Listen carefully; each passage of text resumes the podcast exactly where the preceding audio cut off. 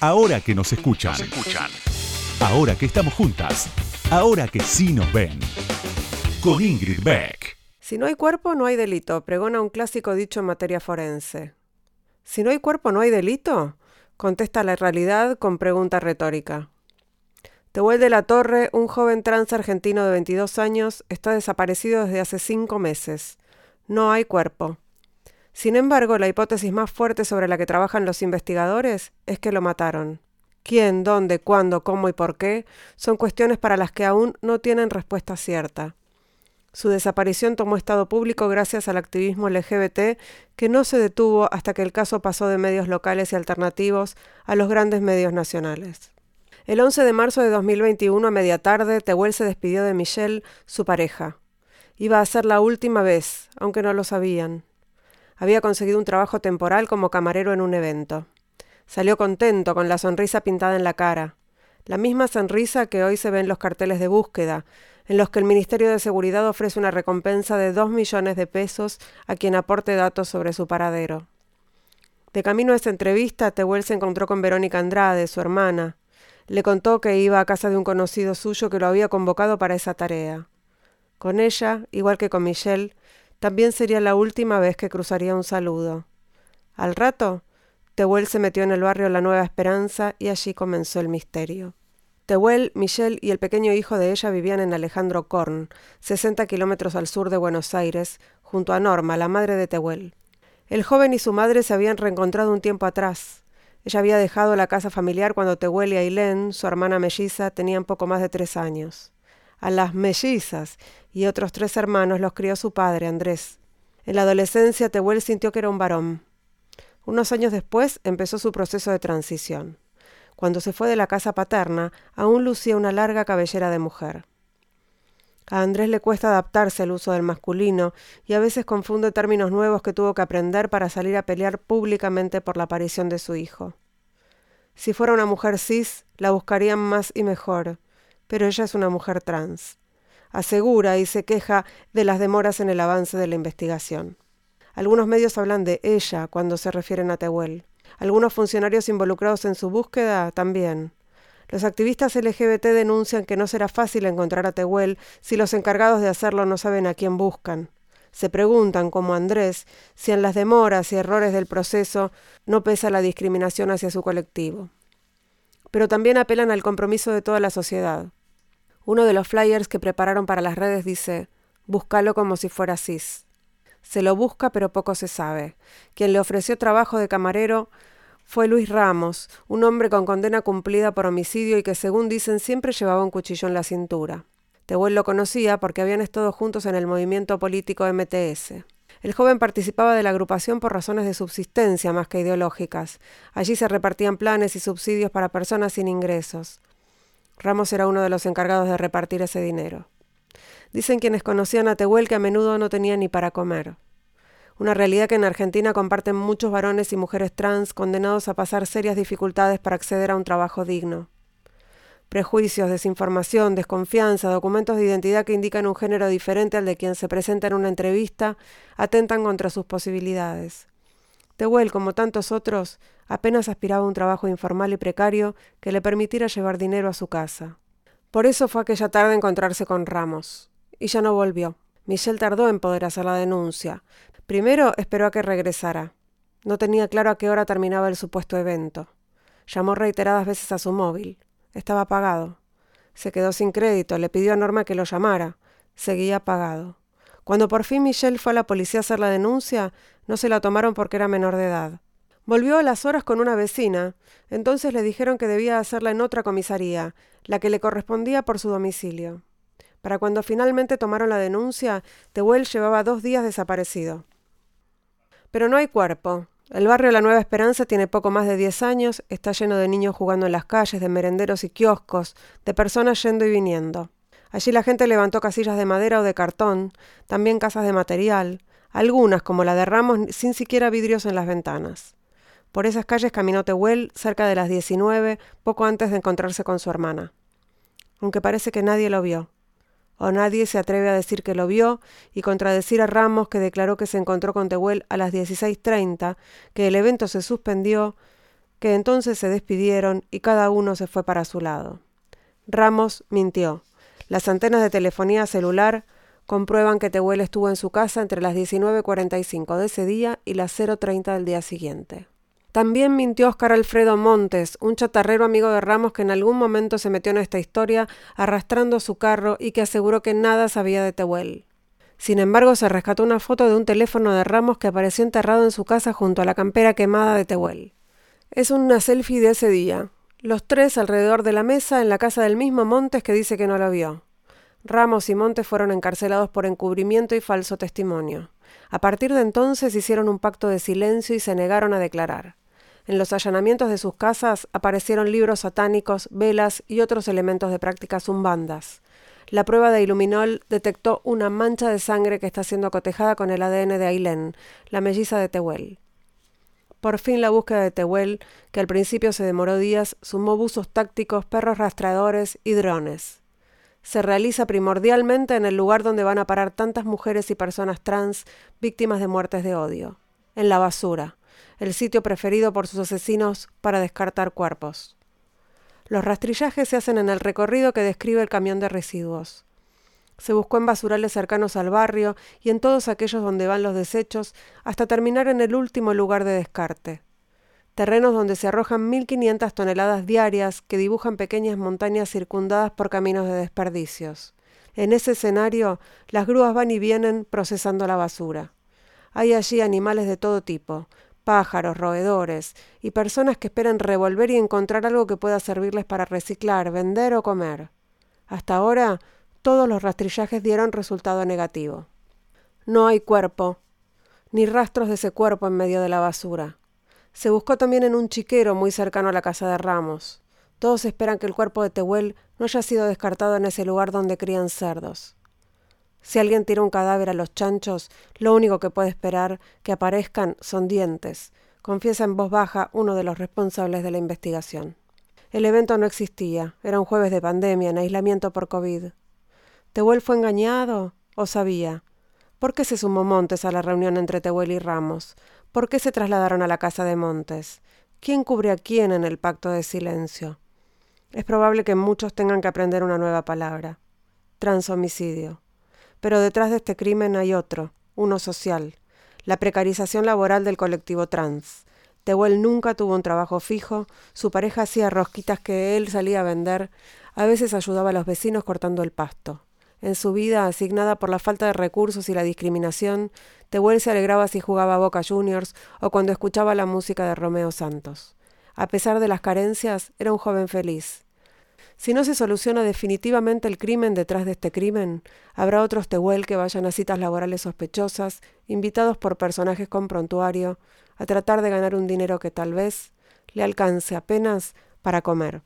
Son párrafos de una nota que se llama No hay rastro de Tehuel de la Torre, escrita por Claudia Piñeiro y publicada por el diario El País de España.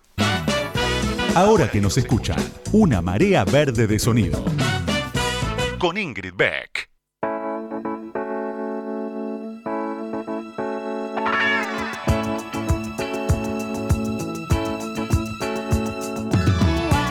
Buenas noches, buenas noches, bienvenidas, bienvenidos, bienvenides a este esta medianoche que en la que acaba de terminar mi cumpleaños.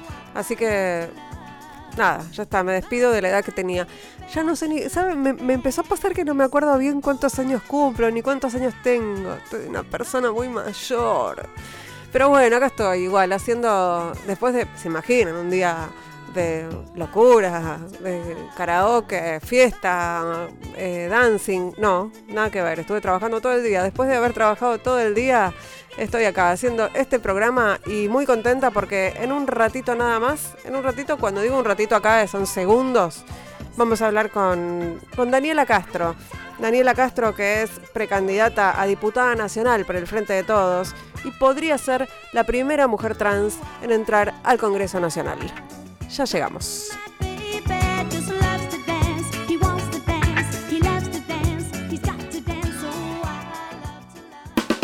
Ahora que nos escuchan, ahora que vos me escuchás, te cuento algo más sobre la invitada de hoy. Ahí va.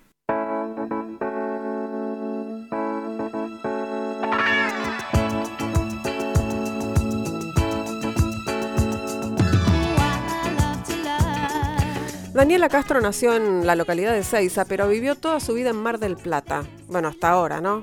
Se define como peronista y evitista. Es militante del Frente Patria Grande, eh, cuyo referente es Juan Grabois, y de la agrupación Nuestra América Movimiento Popular. Eh, en el año 2011 logró el cambio registral acorde a su identidad de género en el DNI a partir de la presentación de un recurso de amparo previo a la sanción de la ley 26.743. Fue con ese DNI que se presentó como candidata a concejala en Mar del Plata y como candidata a senadora provincial por la quinta sección electoral en 2017.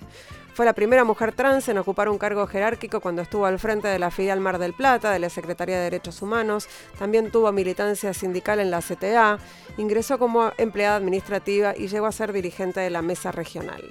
Actualmente es directora de diversidad sexual en el Ministerio de Mujeres, Políticas de Género y Diversidad Sexual, la cartera que, encabeza Estela Díaz en la provincia de Buenos Aires.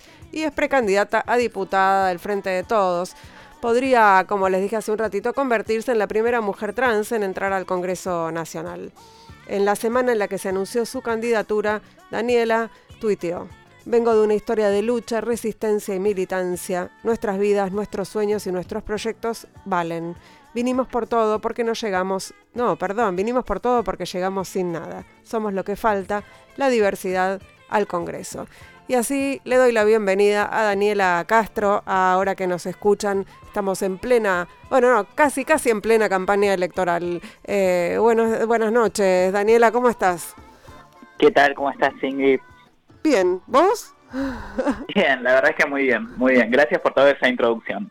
Está bien, ¿no? Va, más o menos recorre un poco tu biografía. Sin duda, sin duda, está muy bien. Sí, claro, recorre un poco, por lo menos un poco de, una historia bastante larga. Eh, Sabes que una, de las cosas que a mí me...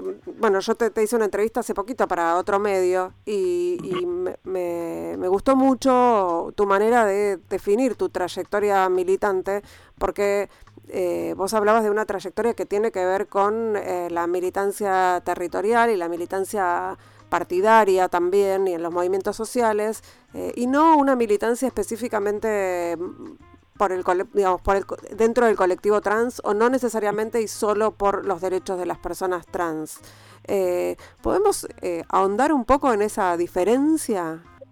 sí, claro, yo lo aclaro siempre y en realidad porque entiendo que, que desde afuera se, se se me pone dentro de ese contexto, ¿no? Digo, yo estoy referenciada eh, no solo por mis compañeros y compañeras, yo soy una referencia política dentro de la provincia de Buenos Aires y, estoy referenciada desde ese lugar como una referenta social y política eh, y no como una activista trans, que siempre lo aclaro y digo, no, no porque sea malo o, o por minimizar el activismo en absoluto, me parece que es una tarea maravillosa la que se realizan desde los activismos, eh, pero tiene que ver con que mi sector de militancia siempre fueron los movimientos sociales, eh, con que yo comprendí desde un primer momento, por lo menos cuando comencé a transitar esos movimientos sociales y esas experiencias compartidas desde otros sectores casi marginales o expulsados y olvidados, mm. tenía que ver con eso, con que yo comprendía que, que mi militancia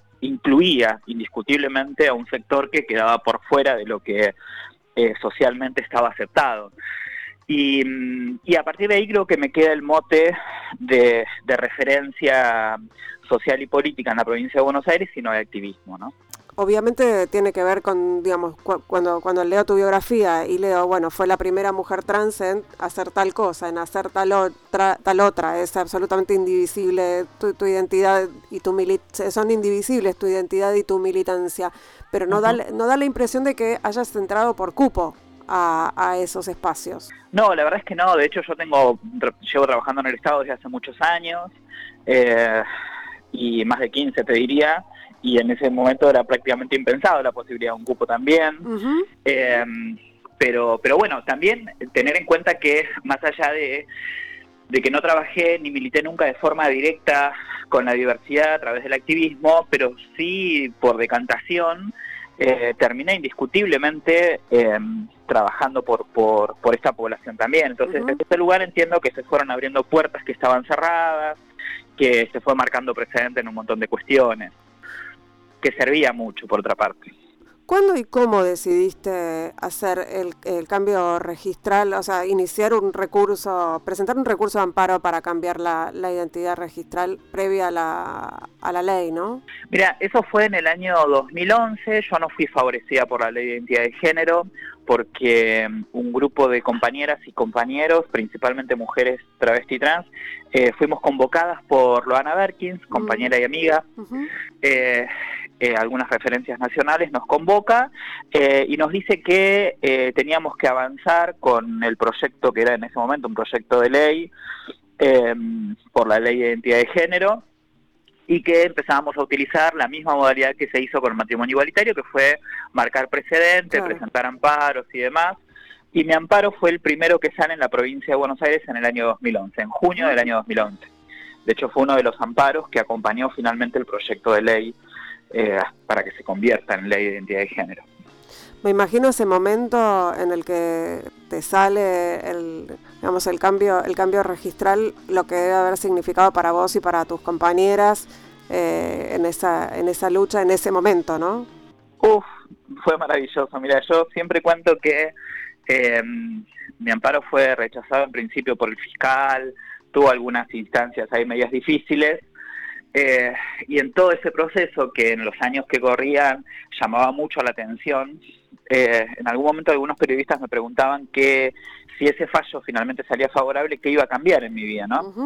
Y la verdad es que casi desde el desconocimiento total decía que, bueno, que yo consideraba que se me iba a garantizar un nombre de manera legal, ese nombre que indiscutiblemente me había acompañado toda la vida, pero que después no iba a variar mucho porque, bueno, yo trabajaba ya hacía unos cuantos años en el Estado, qué sé yo, hacía política. Y la verdad es que el día que me convocan del juzgado para mm, finalmente notificarme que el fallo había sido favorable, eh, lo hizo la jueza, lo quiso hacer la jueza directamente en su despacho, convocarme para, para darme mm, ese fallo positivo.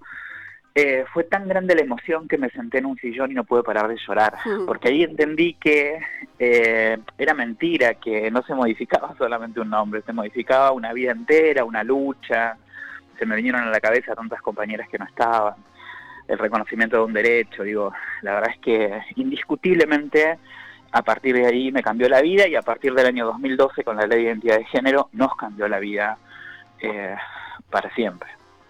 Daniela, estás en campaña, ¿no? Sos precandidata a, diputada nacional eh, en provincia de Buenos Aires, en la lista del, Frente de Todos, eh, y que me gustaría que escucháramos juntas el spot de campaña, o uno de los spots de campaña. Bien. Acá empezó todo, en la esquina, con mis compañeras.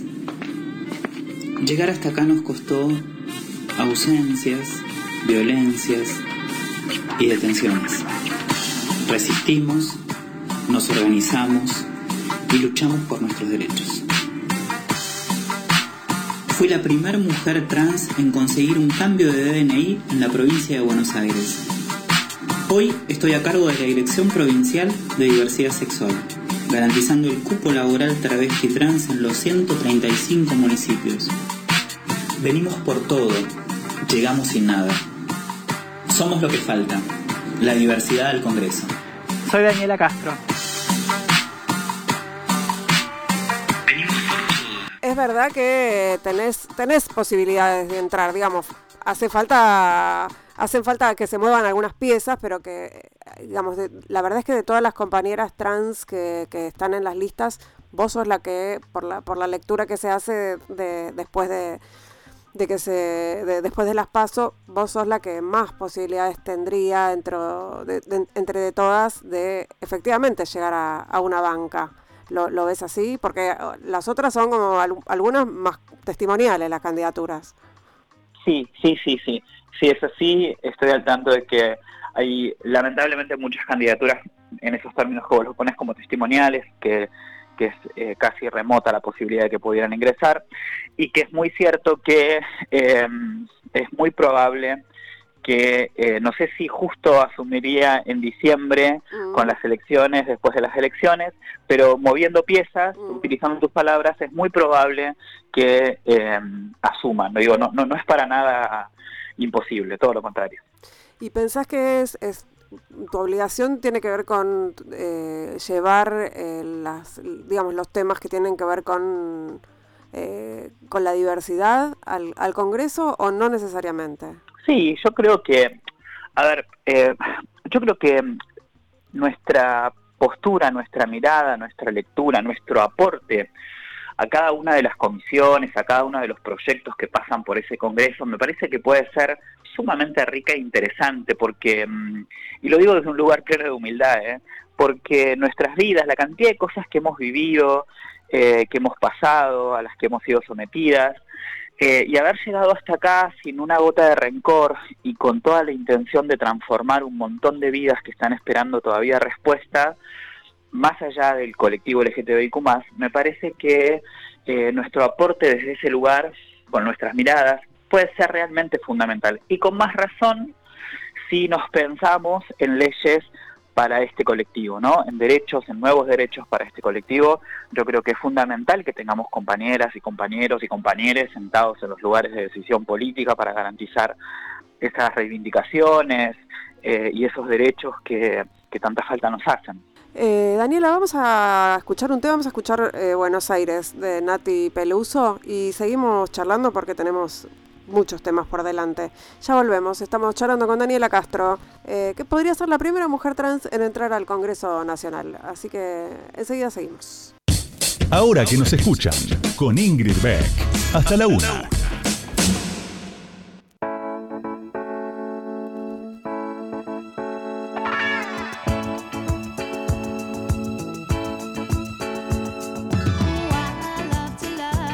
Segundo bloque de ahora que nos escuchan aquí en Radio con Voz. Estamos charlando con Daniela Castro, que es directora de diversidad sexual en el Ministerio de Mujeres, Políticas de Género y Diversidad Sexual de la provincia de Buenos Aires y también precandidata a diputada nacional en la lista del, Frente de Todos. Eh, Daniela, vos sos militante del Frente Patria Grande, eh, uno de cuyos principales referentes es Juan Grabois. Eh, te invito a escuchar un audio de Juan hablando de vos. Daniela en la elección anterior había firmado para la lista y algún salame la sacó. Un acto de discriminación espantoso. Estuvo hasta las 12 de la noche para firmar la lista y la sacó. Se la bancó, siguió militando. ¿Viste que salió el tema del cupo trans? Sí. sí. Claro, festejamos, nos sacamos la foto, etcétera, pero después hay que hacer cumplir el cupo trans. Claro. Hay que ver que las compañías trans estén adentro laburando. Y Daniela se fue a buscar a todas las compañías trans más golpeadas, más vulnerables, las que no salen en la televisión, y las metió a trabajar. Bueno, era, era Juan Grabois hablando de tu laburo, ¿no? Y de lo que había pasado en, las, en las elecciones anteriores. Ese clásico, además, de que son las 12 de la noche y te sacan del, te ponen el liquid paper donde, donde se suponía que, que iba a estar tu nombre, ¿no? No, no En este caso, además, con con el agravante de que, de que eliminaron la diversidad de la lista. Eh, y, eso tiene que ver con, con, la política y con la, falta de acceso a, los espacios de decisión, creo que lo, hablamos hace un ratito también, de, la, de, las, de las mujeres de la, y, y mucho más de las mujeres trans, ¿no?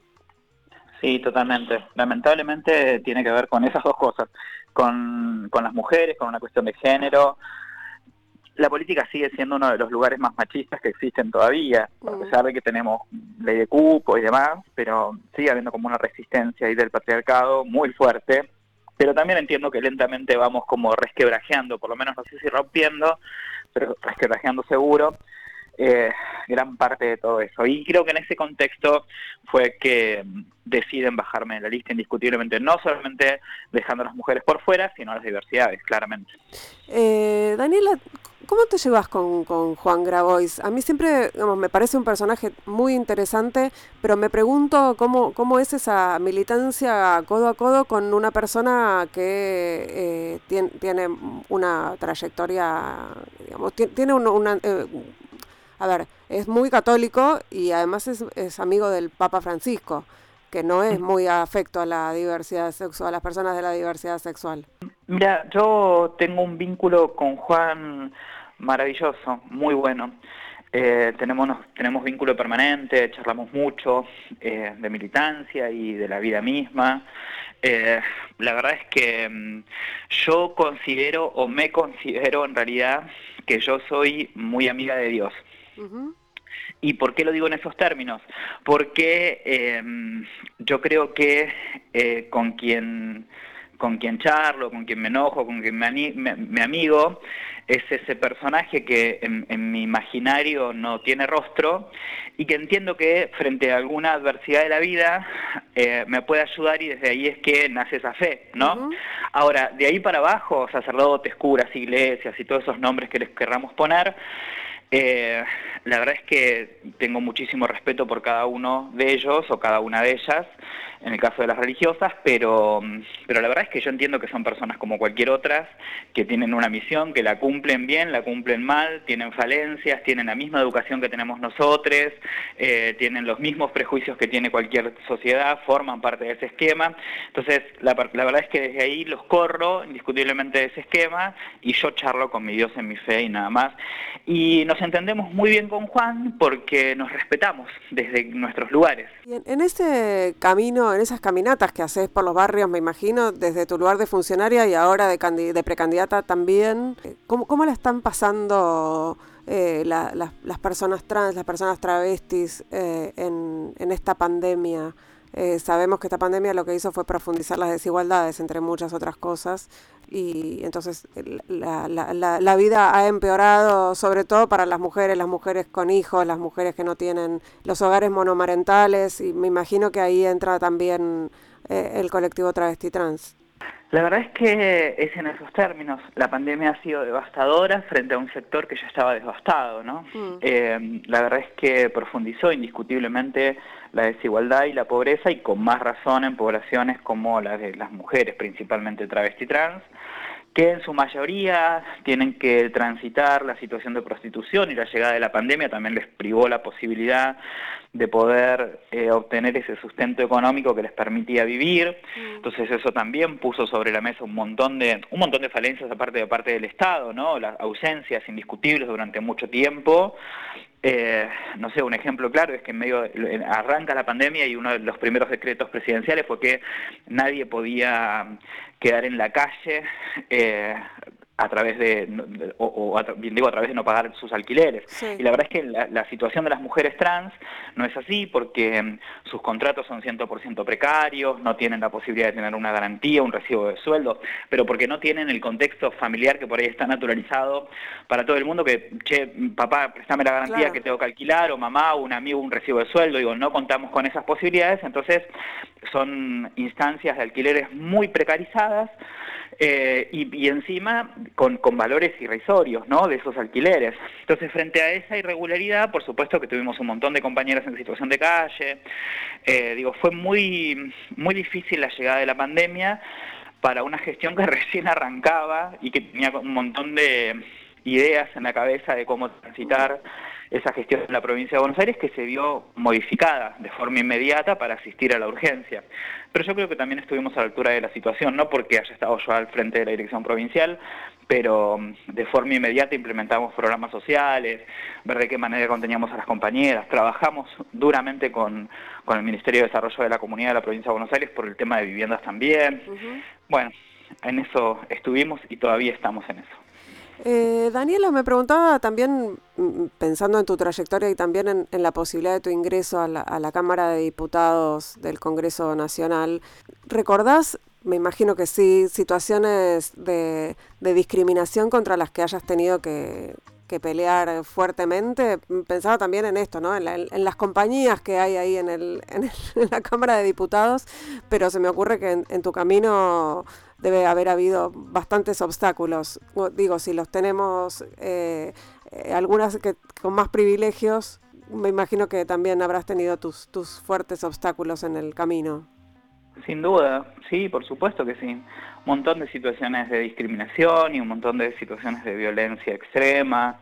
Eh, yo atravesé la situación de prostitución durante mucho tiempo, con todo lo que se implicó. la verdad es que mm, yo lo digo siempre, a pesar de que por ahí eh, hoy mi vida tiene un poco más de resonancia y se escucha un poco más y está un poco más visible y pareciera que Daniela Castro fuese no sé qué, la verdad que no es así porque mm, mi vida y mi trayecto eh, político y de militancia en este camino social no es muy distinto a la que vive el resto de las compañeras. Hmm.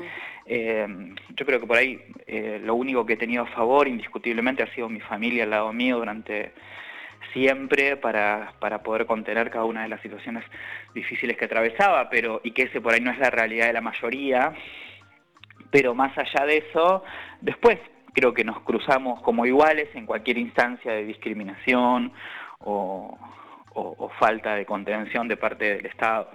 Podemos escuchar un, audio que tiene que ver con la ley de cupo laboral trans eh, en Canal 7 también hablaba, digamos, que con la voz de Diana Surco, que es una compañera también eh, trans que está trabajando en, la, televisión pública, y charlamos un poco de eso, de, después de escuchar eh, esto que contás, de por qué es necesario el cupo, el cupo laboral travesti trans.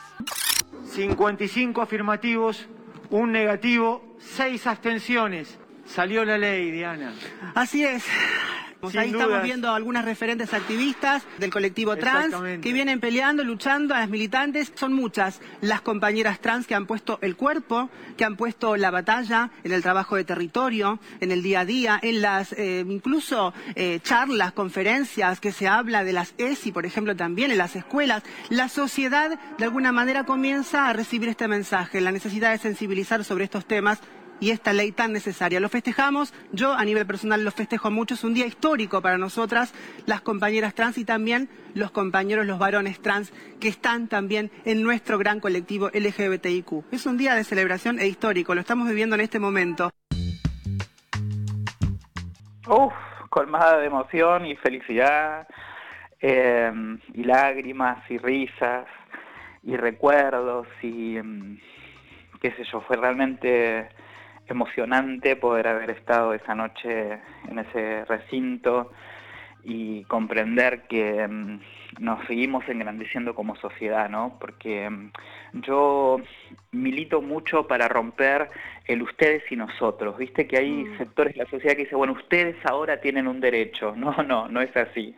Eh, no hay ustedes y nosotros. Hay una sola sociedad que necesitamos que deje de particionarse eh, porque las particiones no solo que nos debilitan, sino que nos limitan también. Ahora, si nosotros comprendemos, nosotros y nosotras, que somos una sociedad entera con diferencias y diversidades dentro de ese esquema social, y que todos y todas tenemos que tener los mismos derechos y que esos derechos no le resta nada a nadie, todo lo contrario, nos suma, ese día vamos a comprender indiscutiblemente que este tipo de leyes como la del cupo laboral tiene un impacto inmediato y certero de forma directa a, una, a un sector de la sociedad, pero que nos engrandece a todos por igual. Eh, vamos a escuchar otra canción, vamos a escuchar Howl de Malibu, Howl, no sé qué es, debe estar bueno el tema porque Sergio Ciriliano siempre elige buenos temas. Y seguimos charlando con Daniela Castro, nos queda todavía un rato más, no se vayan.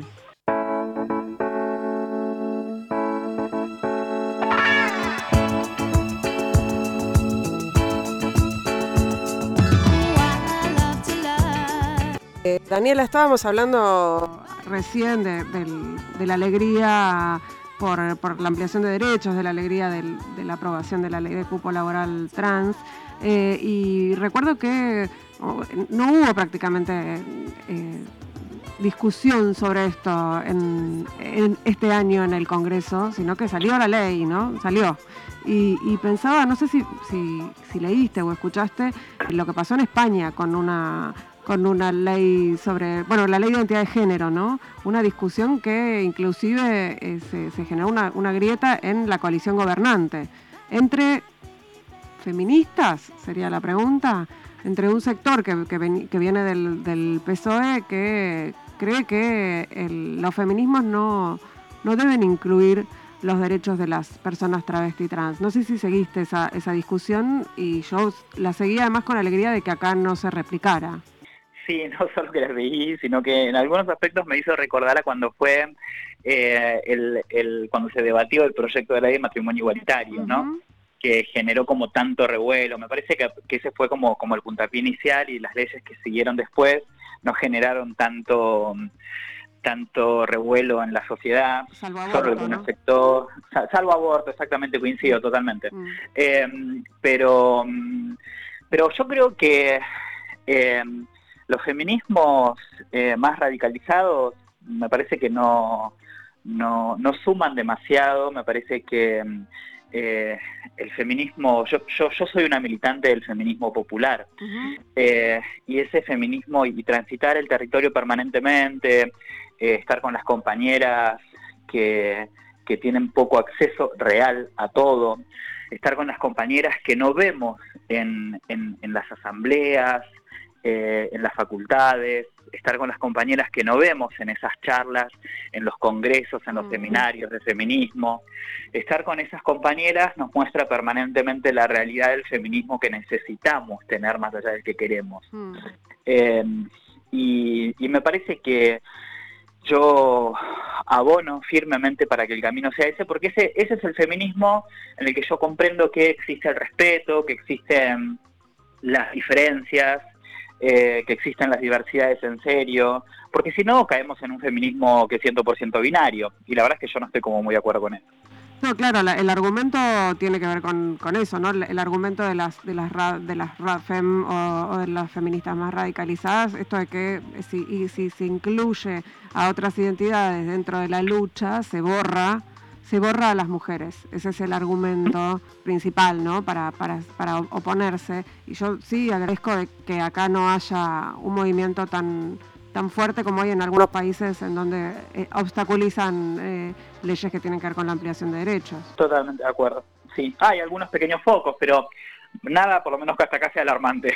Eh, y pensaba también en relación con, la ley de cupo laboral travesti trans, lo, difícil que es que eso se derrame al sector privado, por ejemplo, eh, o, a, otros espacios, eh, pero a la vez se ven publicidades, marcas que empiezan a incluir a personas travestis y trans en, asociadas a sus marcas, ¿no? Eso empieza a ser como una algo que está, estaría bien, entre comillas.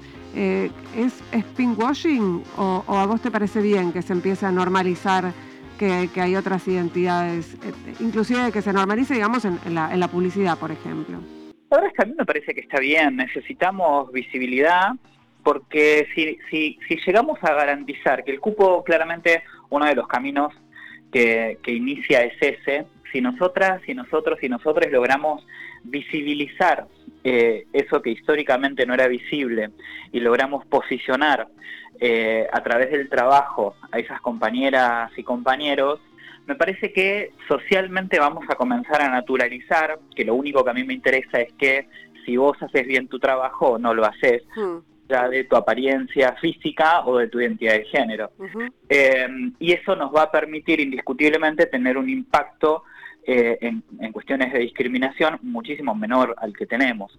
Y los sectores privados, una vez que comprendan y vean que esto va camino a eso, eh, a través de los distintos trabajos en el Estado, me parece que em, va a ser muy productivo para todos y que van a tener la, capacidad de poder incluir a compañeros y compañeras más allá de estos parámetros que hacía mención recién. Y esas marcas eh, que, están incluyendo lentamente a compañeras de forma visible, porque por lo menos hasta donde he logrado ver, algunas de esas son marcas importantes, los televisivos y publicitarios más, me parece que está bueno porque eso ayuda al cambio cultural que estamos necesitando para disminuir el impacto de la discriminación. Hmm. Sí, porque hay hay algunas discusiones en relación con eso eh, del estilo, bueno, ponen a una persona trans en una publicidad, pero en realidad el directorio de esa compañía son todos, son todos varones, ¿no? Como una especie de esto, un, un lavado de cara. Yo coincido con vos en que esto existe, obviamente, vivimos en el capitalismo, no, no todavía no lo, no lo derribamos, pero, pero que esas imágenes también son importantes para que se, se, empiece a mirar con otros ojos también. Me parece que todo, todo junto no se puede, creo que, que son pasos, pero bueno, por ahí seremos tibias, Daniela. Es así, coincido totalmente. Vamos a escuchar un audio que tiene que ver con una de las últimas eh, eh, noticias eh, sobre ampliación de derechos y que tiene que ver con el DNI no binario. eh, para personas no binarias, el, aquel, la X. Eh, escuchamos un audio y hablamos sobre eso.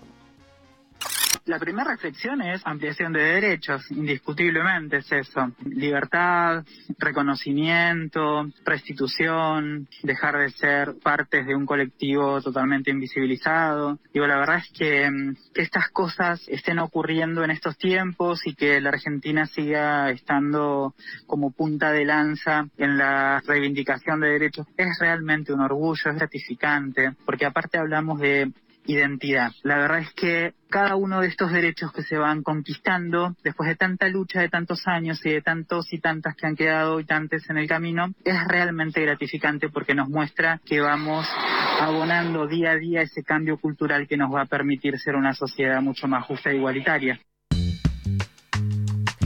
¿Cómo trae debates eso, no? También en relación con, la X, porque además lleva la discusión a las mesas familiares respecto de, bueno, ¿qué es una persona no binaria? ¿Cómo? Que, eh, que para mucha gente es difícil de entender. Um, yo, entiendo que sea difícil de entender, porque no es eh, eh, con lo que nos vienen educando desde hace miles de años, ¿no? Eh, pero bueno, eh, eh ¿cómo, ¿cómo, viste vos esa discusión respecto de la X, la no X, si, si estaba... ¿cómo, cómo, la viviste? Mira, yo sigo coincidiendo con lo que decía en ese audio que pasaban. Em, me parece que em, los tiempos van cambiando, las sociedades van evolucionando. Eh, nosotros somos una sociedad joven, eh, que estamos en plena etapa de desarrollo, a diferencia de otros países del mundo y de otras sociedades que tienen mucha más historia que nosotros y nosotras y nosotres. Eh, y me parece que está bueno que eh, comprendamos que estas instancias de reconocimiento hacia personas que no se sienten identificadas o, encuadradas en, en esos eh, esquemas históricos que teníamos nosotros como sociedad, me parece que está bueno porque, insisto con lo que decía anteriormente, nos engrandece como sociedad. En tanto y en cuanto que vos tengas derechos y no, y no me reste a mí los míos o no me ponga a mí en una situación difícil, eh, es solo aprender a vivir eh, en las diversidades. Es solo eso. y me parece que eso está bueno, me parece que eso engrandece, me parece que habla de los respetos permanentes que tenemos que tener, eh, de, comenzar a transitar caminos iguales. Me parece que, está bueno y yo insisto, creo que también lo decía en el audio, la Argentina sigue siendo un país de vanguardia en estas cuestiones y la verdad es que plenamente orgullosa de seguir traccionando ese cambio cultural que las próximas generaciones lo vivirán seguramente con una cerveza arriba de la mesa riéndose y diciendo, che, pensar que una vez tuvimos que tener un piso de matrimonio igualitario, una vez tuvimos que tener un piso de, bueno, eso va a ocurrir como ocurre hoy cuando recordamos que hace muchos años las mujeres no votábamos, como recordamos hoy que hace muchos años tuvo que existir una ley con unos debates impensados para que la gente pueda divorciarse, digo, todas esas cosas que que en algún momento fueron como, como terribles como sociedad o que gran parte de la sociedad los vivía desde ese lugar y que se iba a caer un esquema conservador que estaba muy bien protegido, me parece que llegar hasta acá recordando eso casi con una sonrisa en la boca nos muestra claramente que el futuro va a seguir siendo así. Eh, Daniela, nos queda un poquito de tiempo y no quiero dejarte ir sin preguntarte por Tehuel, al, principio del programa yo leí un, texto que escribió Claudia Piñeiro eh, contando muy minuciosamente eh, de la desaparición de Tehuel de la Torre. Eh, quería nada, que, nos pongas al día en relación con eso, si sabes si hubo algún avance y, cómo también su desaparición habla mucho de lo que pasa con, las personas trans en la Argentina sin duda. Em, la verdad es que no, no, yo por lo menos esta semana no, lo que va de la semana no he tenido contacto con la fiscal. Eh, nosotros desde el ministerio y nosotras en realidad desde el ministerio tenemos permanentemente vínculo con la familia, con el abogado y con el juzgado a cargo, pero la verdad es que no hemos tenido variación, por lo menos no en las últimas semanas. Eh, se sigue trabajando incansablemente en la búsqueda. Eh, desde el Estado y desde algunos sectores de, la sociedad, como organizaciones que aportan permanentemente a su búsqueda y demás. Y sin duda esto habla de, las falencias que tenemos como Estado, de cuánto necesitamos reforzar indiscutiblemente algunas cuestiones, pero también nos muestra una cosa que algo que no es menor en realidad y que yo lo vengo diciendo desde hace mucho tiempo, y es que en estos tiempos políticos en los que transitamos, también está bueno evaluar y leer algunas cuestiones, ¿no? Digo, no nos olvidemos que Tehuel salió a buscar trabajo, o por lo menos eso dijo en su casa cuando salió esa tarde, y, su mamá nos garantizaba y nos contaba que eso era recurrente en él, permanentemente salió a buscar trabajo porque le costaba conseguir trabajo por su identidad de género y más allá de la situación del país y demás, y que eso nos lleva a recordar que en la provincia de Buenos Aires el cupo laboral travesti trans fue transformación y fue ley en el año 2015 y que lamentablemente nunca se promulgó hasta el 2019 cuando asume el gobierno de Axel Kisilov. Una semana antes la ex gobernadora firma esa ley eh, entendiendo que le dejaba un problema al gobierno siguiente. Entonces, me parece que si nosotros hubiésemos tenido eh, ley de cupo en la provincia de Buenos Aires, muchos, muchas y muchos tehueles mm. hubiesen tenido indiscutiblemente otro destino. Clarísimo, Daniela. Bueno, ha sido un gusto volver a conversar con vos, la verdad. Eh, ojalá que la próxima sea brindando, ojalá que, sea, o, en tu despacho de la Cámara de Diputados y Diputadas. Ojalá que sea así, ojalá que sea así. Muchísimas gracias a, vos y a ustedes. Un abrazo. Un abrazo grande. Chau, chau.